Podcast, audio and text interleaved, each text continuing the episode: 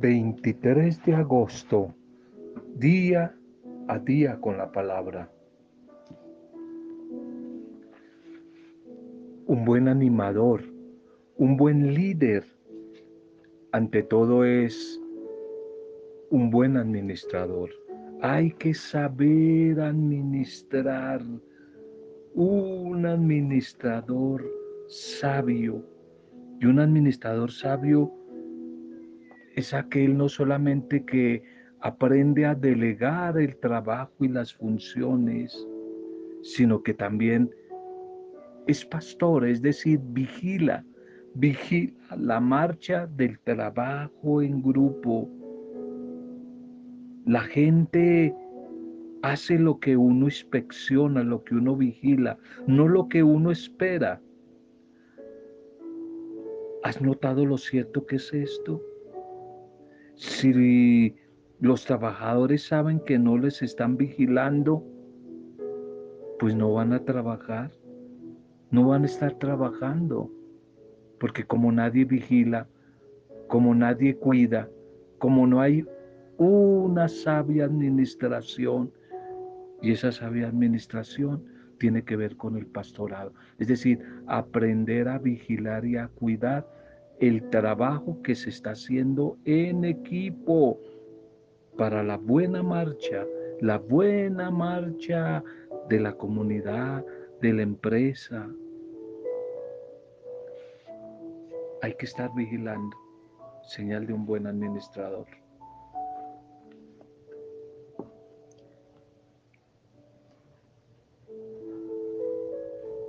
Salud y bendición a esta hora tu vida como todos los días, deseo, un deseo de que estés viviendo momentos y experiencias bonitas en tu vida, experiencias, bendiciones agradables.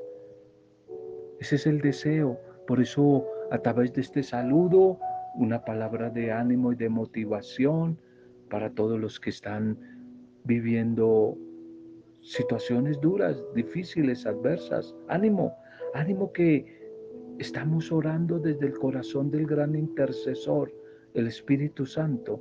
Estamos orando por ti. Ánimo que días mejores, tiempos mejores tendrán que llegar a tu vida. Ánimo, ánimo. Seguimos orando por todos nuestros hermanos enfermos, pidiendo restauración integral, bendición, para Lucerito, para Lucilita, para Giovanni Tautiva, para Marquitos y Marinita, para Rosalía, para Rosalba Bendaño, para Estelita, para Janet Romero en su etapa de duelo, a Rodrigo, a todos los que están viviendo momentos y tiempos difíciles, tiempos difíciles ánimo, ánimo que días mejores van a llegar. Un saludo y nuestra oración por todos los que hoy están celebrando la vida, celebrando algún tipo de aniversario, cumpleaños, una fecha importante. Bendiciones para todos ustedes. Un feliz día. ¿Quién dice los hombres que soy yo? ¿Quién dicen los hombres que soy yo? Segundo mensaje para hoy.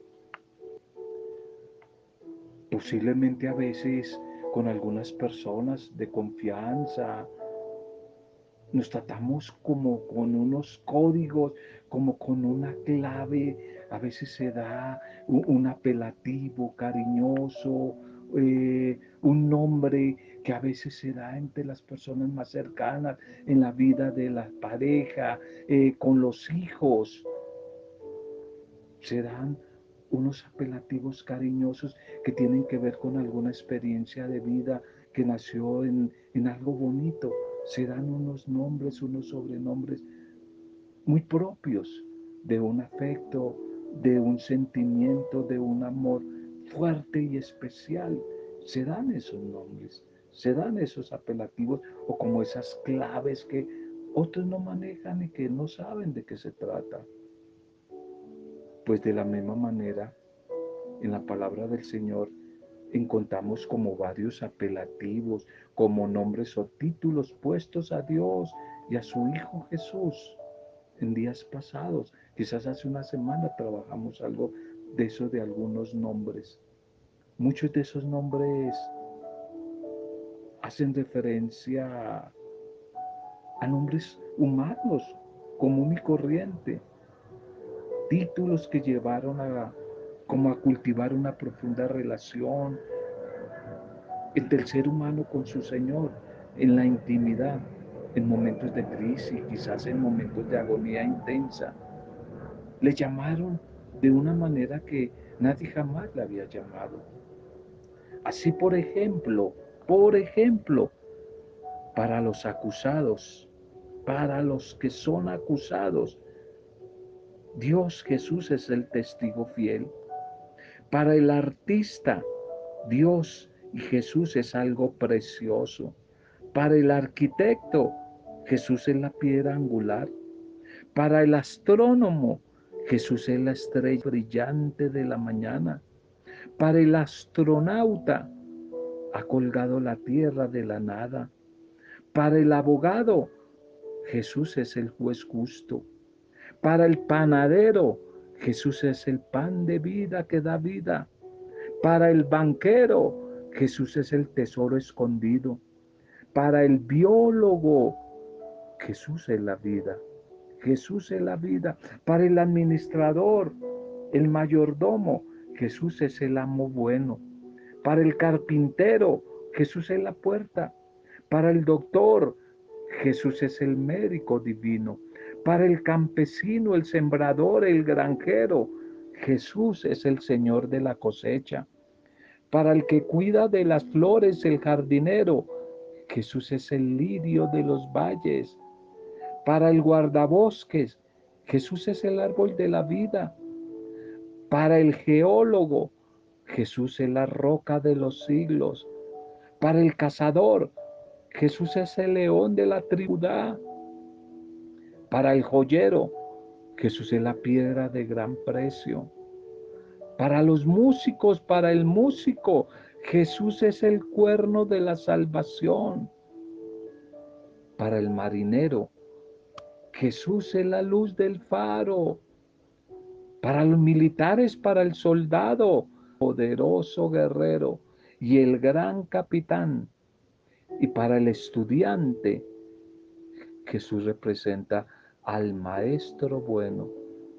Y para toda la humanidad, Jesús es el Cordero de Dios, el Cordero de Dios que quita el pecado del mundo. Y te pregunto, ¿y tú cómo le llamas? Un hombre en la intimidad, en la intimidad, ¿qué clave en la intimidad manejas con el Señor? ¿Cómo le llamas? ¿Cuál es el nombre privado con el cual te diriges al Señor? Cierra por unos minutos tus ojos y recuerda cómo te ha tratado Él todos estos años. Y ponle un nombre, ponle un nombre a esa relación, ponle un código de intimidad con Él, ponle un nombre. Te aseguro que entrarás en una relación con Él. Señor, ojalá que tú seas tan especial para mí, para cada uno de nosotros, que seas tan especial como yo soy especial para ti.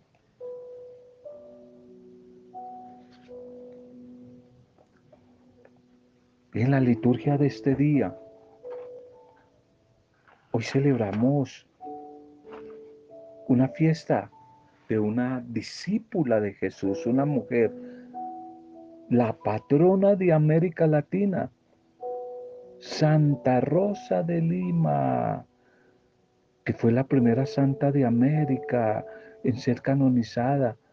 Esta santa peruana que nació allí en, en Lima por el año de 1586, procedente de una familia de origen español, que al principio fue bautizada con el nombre de Isabel, pero que cuando tenía quizás unos tres a cinco meses, una criada le puso el sobrenombre de Rosa, debido a que Su rostro se veía rosado y saludable.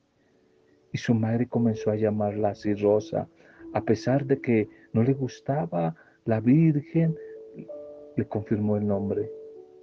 Y desde pequeña se distinguió por su fe, su espiritualidad, la docilidad hacia sus padres. Santa Rosa de Lima, Santa Rosa de Lima, que recibió la confirmación de manos de otro santo maravilloso peruano, Santo Toribio de Mogrovejo, arzobispo allí de Lima. Se cuenta que sus padres quisieron casar a, Rosa, pero ella se mantuvo firme en su propósito de consagrarse por completo al Señor y por eso ingresó a la Orden de Santo Domingo, donde se distinguió como una mujer de una espiritualidad extraordinaria. Una gran mujer, una gran mujer, Santa Rosa de Lima. Santa Rosa de Lima, hoy la celebramos. Hoy la celebramos entonces a esta, a esta mujer, eh, copatrona de América, ejemplo de fe por su entrega sencilla y esmerada al Señor, y que hizo grandes progresos espirituales, especialmente en la vida mística, conventual, en la práctica de muchas virtudes de la fe cristiana. Murió por allí por el año 1617, cuando solo tenía 31 años. A la edad de 31 años murió Rosa de Lima, patrona de América Latina. Bien, la liturgia para este día, vamos a ver otra carta de Pablo. Ayer veíamos la carta de la comunidad de Tesalónica, hoy la comunidad de Corinto. Primera carta de Pablo a los Corintios capítulo 7, 25, 35. La soltera se preocupa de los asuntos del Señor. Hermanos, respecto al celibato, no tengo orden del Señor, sino que doy mi parecer como hombre de fiar que soy. Por la misericordia del Señor, estimo que es un bien por la necesidad actual. Quiero decir que es un bien vivir así. Estás unido a una mujer. No busques entonces la separación. Estás libre y si una soltera se casa, tampoco hace mal. Pero estos tales sufrirán la tribulación de la carne. Yo respeto sus razones. Digo esto, hermanos, que el momento es apremiante. Queda como solución que los que tienen mujer vivan como si no la tuvieran, los que lloran como si no lloraran, los que están alegres como si no los tuvieran, los que compran como si no poseyeran, los que negocian en el mundo como si no se termina. Quiero que se ahorren muchas preocupaciones. El soltero se preocupa de los asuntos del Señor, buscando contentar al Señor. En cambio, el casado se preocupa de los asuntos del mundo, buscando contentar a su mujer y anda dividido. Lo mismo la mujer sin marido y la soltera se preocupan de los asuntos del Señor, consagrándose a ellos en cuerpo y alma. En cambio, la casada se preocupa de los asuntos del mundo, buscando contentar a su marido. Les digo todo esto para su bien, no para ponerles una trampa, sino para inducirlos a una cosa noble y al trato con el Señor sin preocupaciones. Amén. Esta lectura de Pablo, poco como complicada, tema complicado, un tema como complicado porque podríamos titular el mensaje afectividad y sexualidad en el proyecto de Dios afectividad y sexualidad en el proyecto de Dios, celibato versus matrimonio. Un tema complicado y más en esta época. Quiere dejar claro que lo que aconseja son sus conceptos personales, cuidado, son conceptos personales de Pablo, no una norma de vida eclesial, conceptos personales que no se deben de confundir con una revelación directa de Dios. Es un concepto de Pablo. Claro que las palabras de Pablo son las de un hombre de confiar. Pablo analiza la problemática relativa al celibato, a la soltería y al matrimonio de los cristianos. Los dos estados son alternativas para la vida, para la construcción del reino de Dios y los dos estados son de bendición. Pero entre los dos, Pablo como que le hace un poquitico más de barra y de fuerza a la soltería, al celibato. Le resulta el celibato a Pablo en sí mismo como más coherente con la ética cristiana.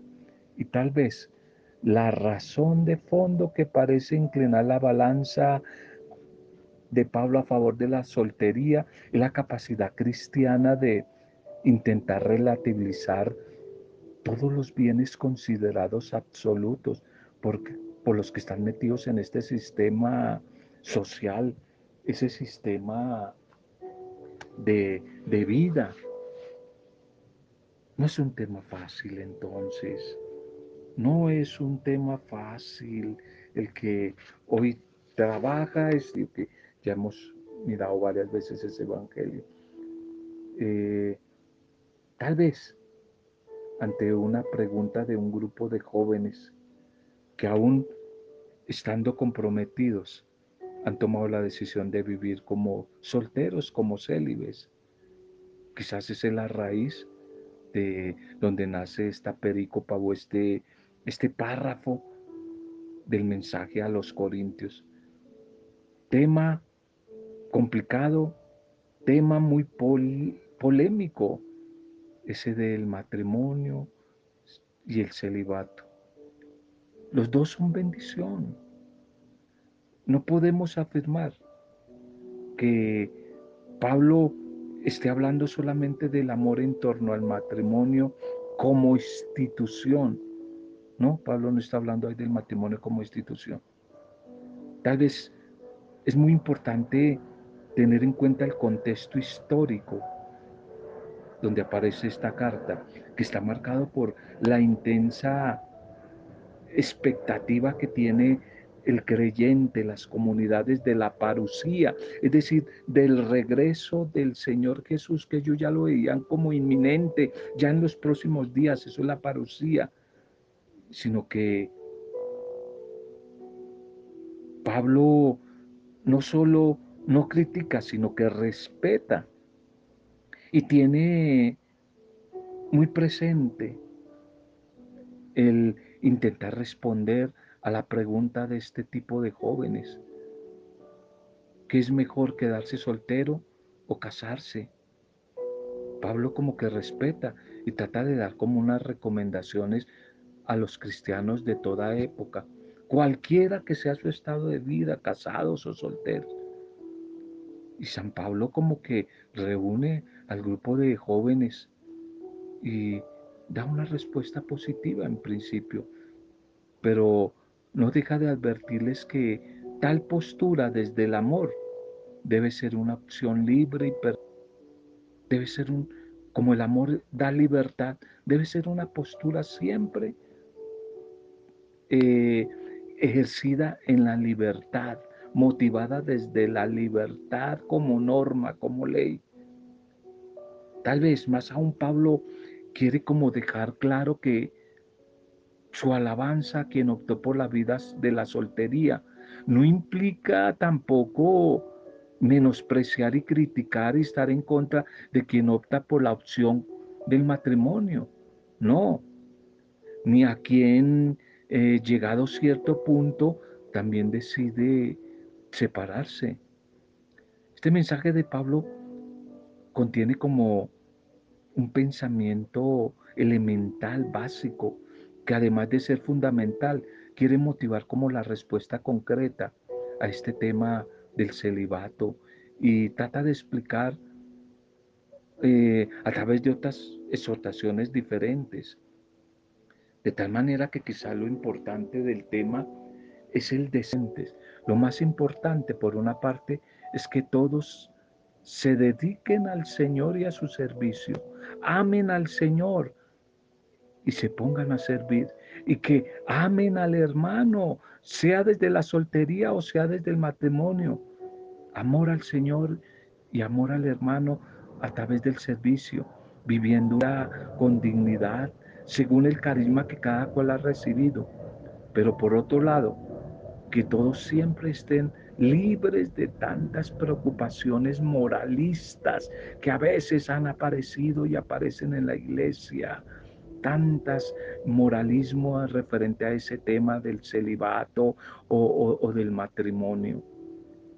Y que a veces confunden y distraen ese objetivo fundamental que es vivir en el amor de Dios, casados o solteros, vivir en el amor de Dios. Y vivir en el amor de Dios es vivir en la libertad para ayudar y servir a los demás.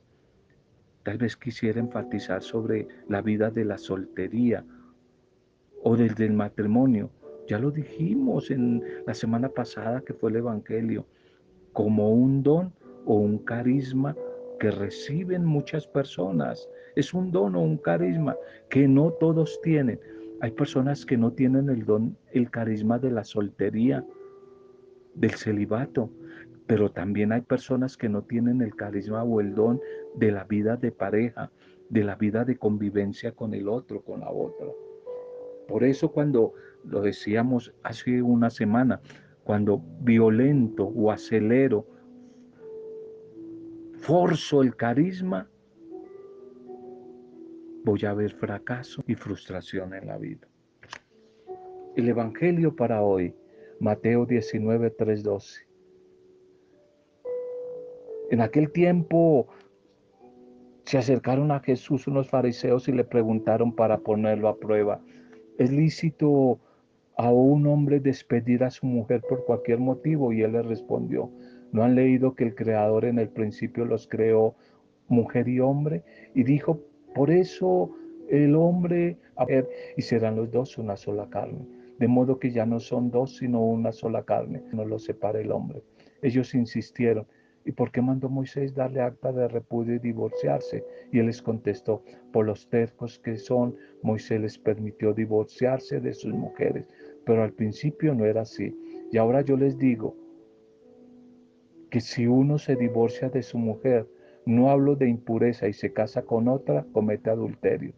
Los discípulos le replicaron, si esa es la situación del hombre con la mujer, no trae entonces nada bueno casarse. Pero Jesús les dijo, no todos pueden con eso, solo los que han recibido ese don. Hay eunucos que salieron así del vientre de su madre y otros hicieron los hombres. Y hay quienes se hacen eunucos por el reino de los cielos. El que pueda con esto, que lo haga.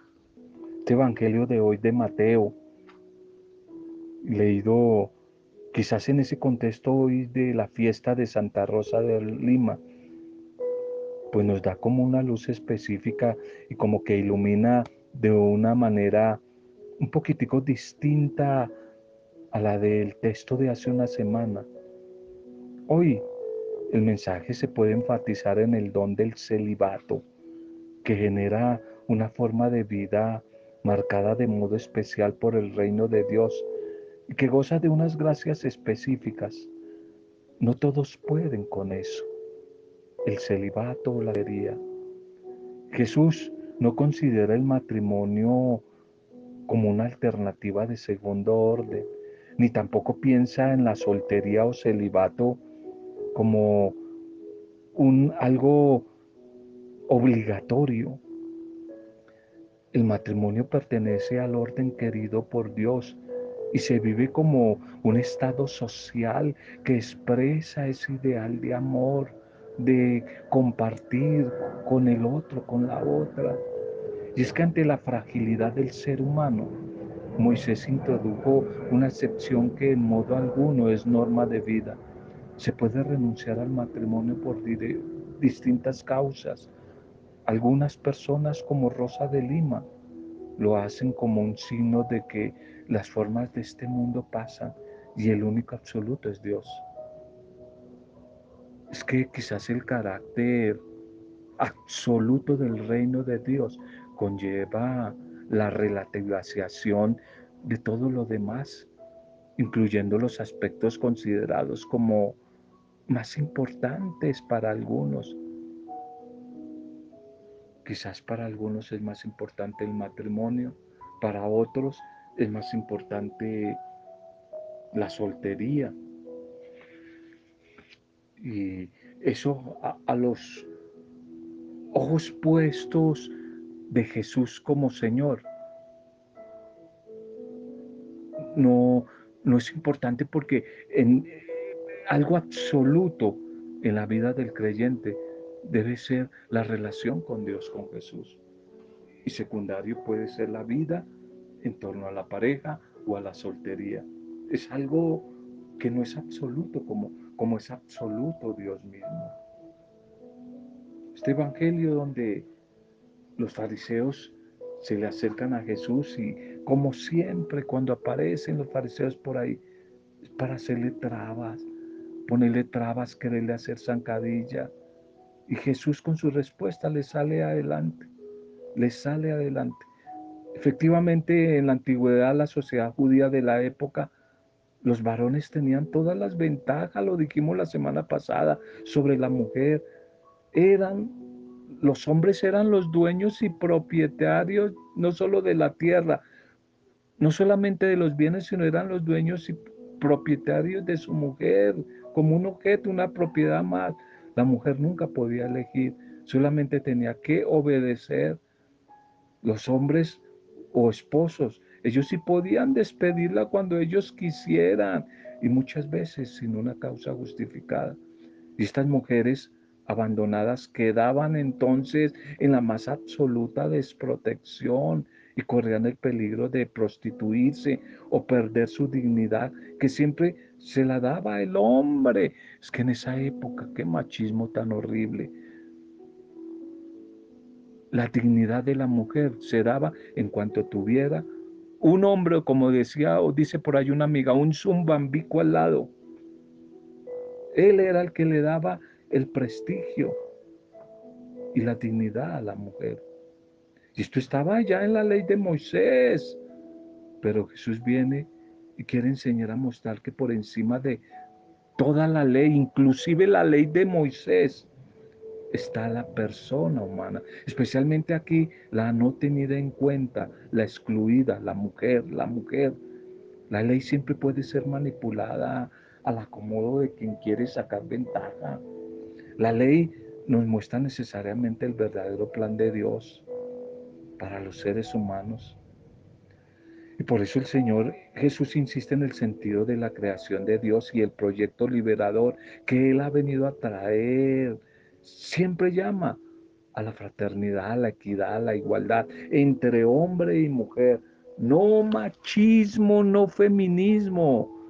Porque hoy entonces nos estamos yendo al otro extremo, el feminismo. No, no machismo, no feminismo. Sí igualdad, sí equidad de género y ante esta respuesta tan clara y tajante, se preguntan entonces los discípulos del Señor, entonces, ¿qué provecho se saca del matrimonio?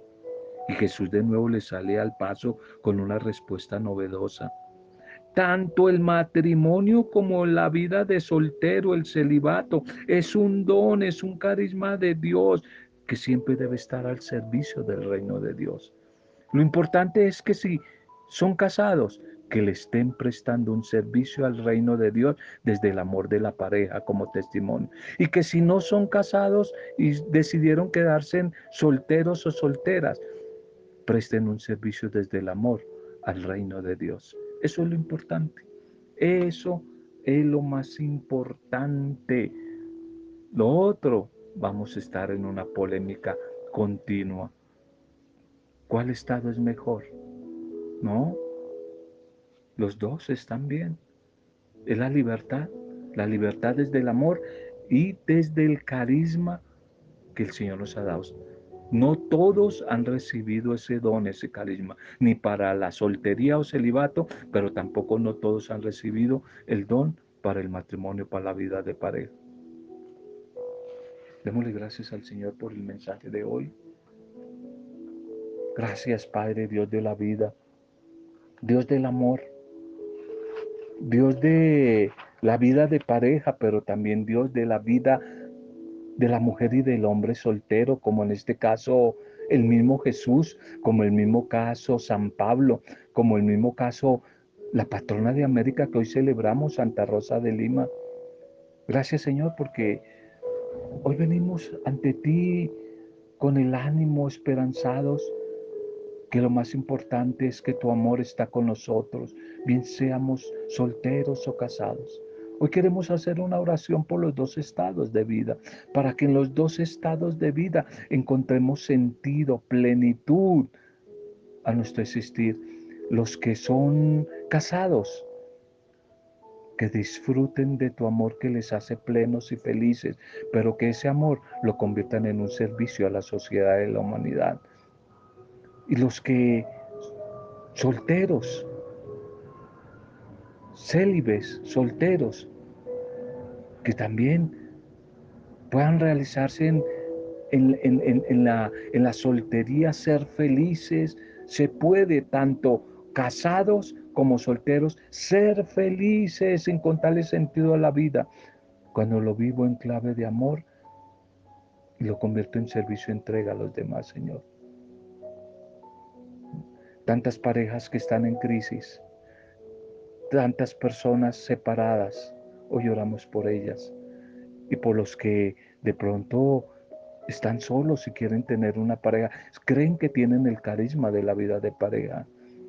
Señor, que tu amor lo llene todo, tu amor lo equipare todo y lo bendiga todo. Que a través del mensaje de hoy sean bendecidas todas las personas que reciben este audio. Los enfermos, los que hemos mencionado, los que están pasando situaciones difíciles. Lo hacemos en el nombre del Padre Dios, en el nombre de Jesucristo el Señor y en el nombre del Espíritu Santo. Amén. Roberto Zamudio de Día a Día con la Palabra.